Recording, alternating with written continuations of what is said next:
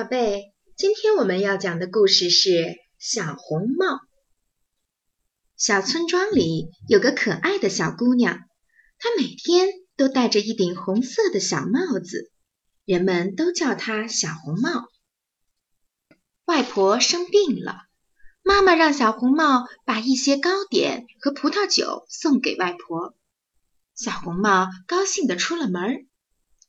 小红帽刚进树林，就碰见了一只狼。狼说：“可爱的小姑娘，要去哪儿呀？”“啊，我要去看我的外婆。三棵大橡树下就是她的房子。”小红帽说。坏心眼的大灰狼说：“小姑娘，你看这花多美呀，采点鲜花送给外婆去吧。”小红帽想，给外婆采点鲜花。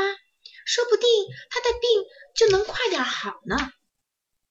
大灰狼趁着小红帽采花的时候，跑到外婆家，一口把外婆吞了进去。然后他穿上外婆的衣服，戴上外婆的睡帽，躺进了外婆的被窝里。小红帽带着花来到了外婆家，可是外婆的样子看起来很奇怪。大大的耳朵，大大的眼睛，还有大大的手，就连嘴巴也是大大的。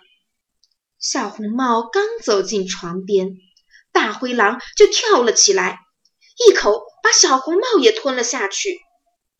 吃饱后的大灰狼心满意足地躺在床上睡着了。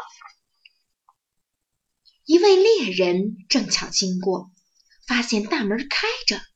便走进屋里，他看见床上睡的是狼，便打死了狼，剖开了狼的肚子，救出了小红帽和外婆。第二个故事：渔夫和金鱼。从前有个渔夫，他每天都要去捕鱼。这天，渔夫网住了一条会说话的金鱼。金鱼哀求渔夫放了他，并满足他的任何要求。渔夫什么也没要，就放了他。当他的妻子听说后，逼着他向金鱼要一座木房子。金鱼满足了渔夫的要求。渔夫看到漂亮的木房子，自言自语地说：“多好的房子啊！”过了几天，妻子不高兴了，她逼着渔夫去找金鱼要一幢楼房。金鱼又满足了他的要求，石头做的大宫殿里还有一座花园呢。渔夫心想，这回他应该知足了吧？谁知道第二天是一大早，妻子就逼着他去找金鱼。他竟然想做国王，渔夫只好又去找金鱼。等他回到家里，妻子已经穿着女王的衣服坐在王宫里了。渔夫想，这次他总该满意了吧？可是妻子烦躁地说：“哼，我我要成为上帝！”渔夫惊叫起来。哦，老婆子，我求求你打消这个愚蠢的念头吧！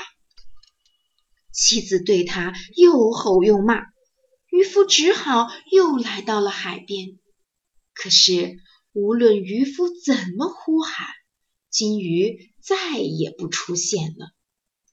渔夫只好回去见老太婆，却发现他的家又变回了小破草屋。他的老太婆呢？